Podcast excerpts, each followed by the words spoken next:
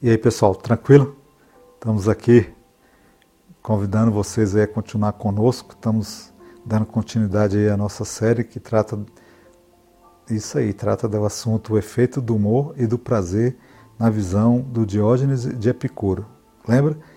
Acompanha aí, já temos um primeiro capítulo e agora a gente vai continuar aqui a nossa conversa, nosso bate-papo. Tenho certeza que com seu apoio aí, com sua força, a gente vai conseguir desenvolver o principal objetivo do canal, que é pensar com liberdade, trazer até vocês a possibilidade de, através do conhecimento de um assunto colocado de várias formas diferentes, de várias maneiras, com vários autores diferentes pensando, às vezes antagônicos, para que você possa fazer os comparativos e aí você sim decidir o que você quer, decidir o que é que você quer fazer com essas reflexões, que pode ser aplicado, que esse é interesse maior, possa ser aplicado aí na sua vida, você tenha como, a partir dessa reflexão, melhorar sua qualidade de vida, melhorar suas relações com você mesmo, com os outros, e aí viver uma vida melhor, né, pessoal? Isso com humor e prazer, né? Vamos então lá?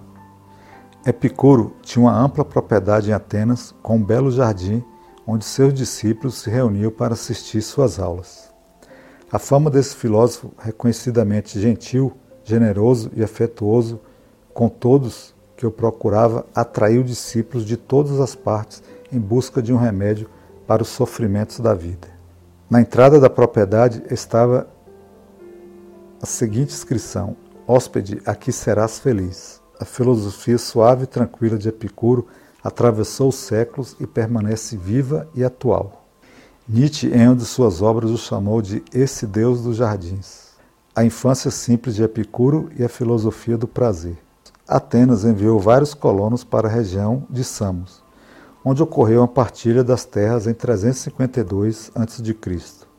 Entre eles estavam os pais de Epicuro, 341 a 270 a.C., Neucles e Querestrata. Apesar da linhagem nobre, era uma família humilde. Seu pai era um dos responsáveis pela educação dos filhos dos colonos.